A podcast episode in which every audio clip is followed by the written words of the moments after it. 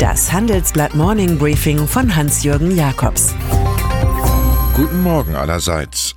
Heute ist Dienstag, der 11. Juni. Und das sind heute unsere Themen. Die Rauschgifte der Tories. Warenhauskönig René Benko. Wie Italien Schulden bezahlen will.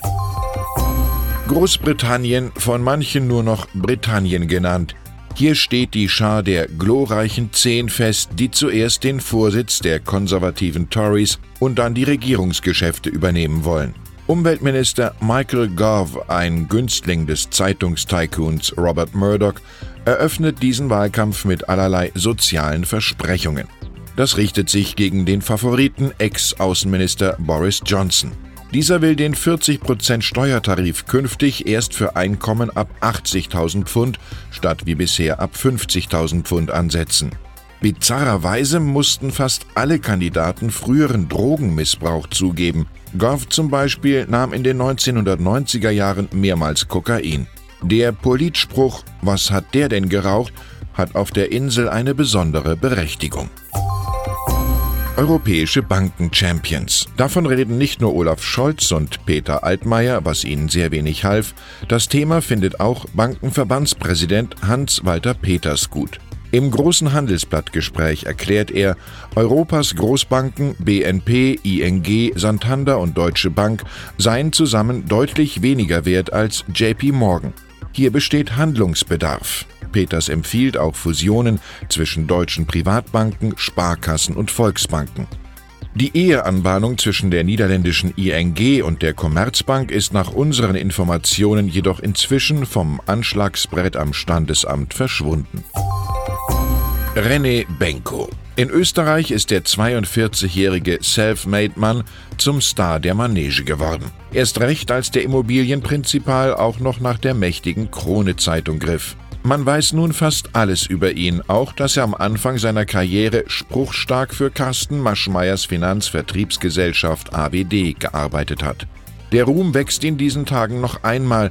Sein Signa-Konzern übernimmt bei Kaufhof vom kanadischen Ex-Eigner Hudson's Bay Company auch die restlichen Anteile an der operativen Gesellschaft und den Immobilien. Es läuft die Feuerprobe, ob Karstadt und Kaufhof gemeinsam das Genre Warenhaus wohl retten können.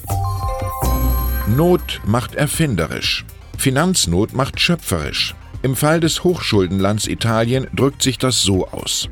Der schier omnipotente Innenminister und Lega-Chef Matteo Salvini will offene Lieferantenrechnungen mit Staatstiteln in kleiner Stückelung bezahlen, 50 oder 100 Euro. Die Zahllast liegt immerhin bei 50 Milliarden Euro.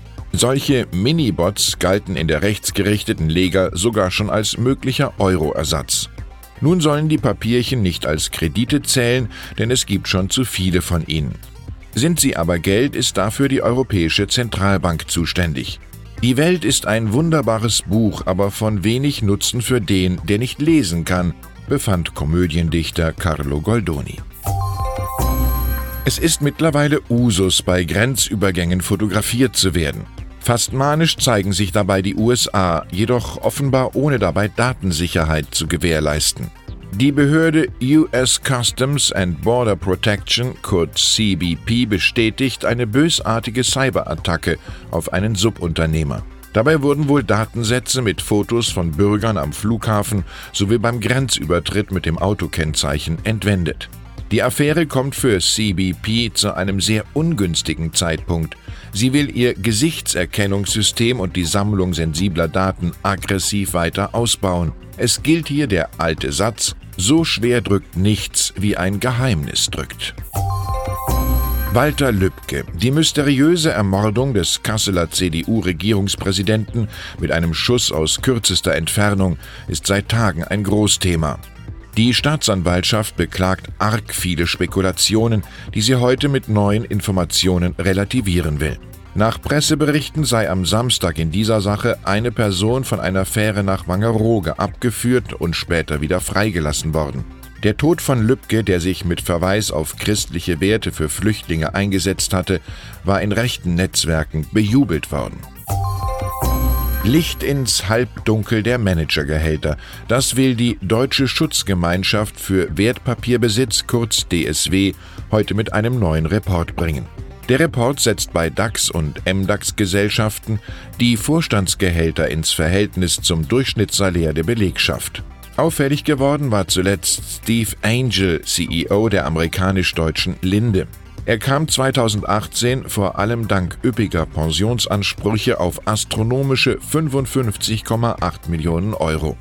SAP-Chef Bill McDermott schaffte es mit 10,2 Millionen als einziger Chef einer deutschen Firma in die Phalanx der Top-Kassierer.